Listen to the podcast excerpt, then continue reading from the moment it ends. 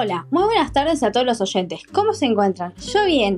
El día de hoy, como les avisé la semana pasada, seguimos con esta dinámica de traer estudiantes de todo el país para comprobar el nivel estudiantil argentino. Esta semana vino con nosotros Iron Córdoba, de 21 años de la Universidad Nacional de Mar del Plata. Hola Iron, ¿cómo te encontrás? Espero que no se te haya complicado llegar hasta acá. Hola Cami, muy agradecido de estar con la gente de CAI en este proyecto tan importante para el país, además de nervioso por representar a mi uni. Vos tranqui, respira profundo y relájate. Yo te dejo por el momento con mi compañera, así comienza. Hola Iron, ¿todo bien? Cuando vos me digas empezamos con las preguntitas. Recuerda estar tranqui, demostrarnos, o más bien dicho, nutrirnos de tu conocimiento. Hola Abril, comencemos que no veo la hora de empezar. El tema salió en un sorteo, es Primera Guerra Mundial.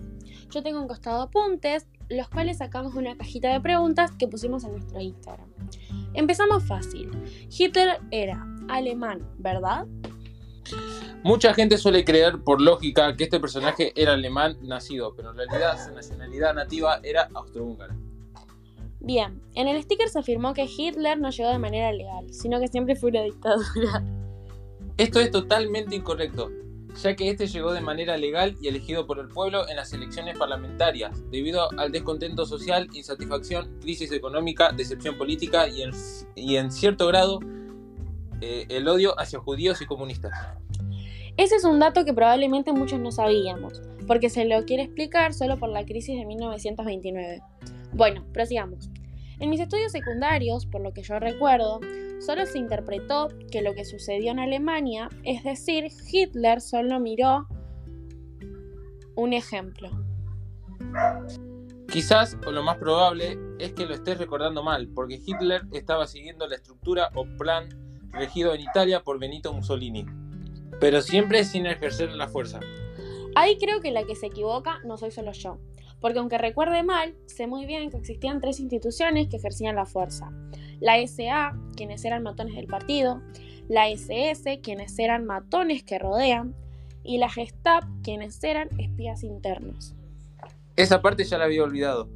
Bueno, sigamos con las preguntas. ¿Cómo está la situación de los trabajadores por el nazismo? En todo caso, quienes se vieron menos beneficiados con todo esto fue la clase trabajadora. Perdón por entrometerme, algo que yo recuerdo del tema, aunque no prestaba mucha atención en clase, es que empresas tan conocidas como Coca-Cola, Nike, Adidas, Volkswagen, entre otras, colaboraron con el nazismo para obtener mano de obra barata. Ah, y cierto, ¿gustan un café? Sí gustamos, muchas gracias. Y a decir verdad, es muy interesante lo que nuestro compañero nos acaba de contar, ya que es muy común que consumamos productos de estas marcas.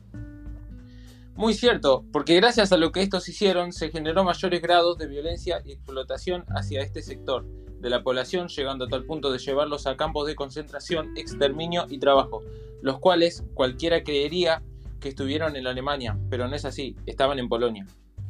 ¿Pero solo los judíos fueron asesinados en los campos de exterminio?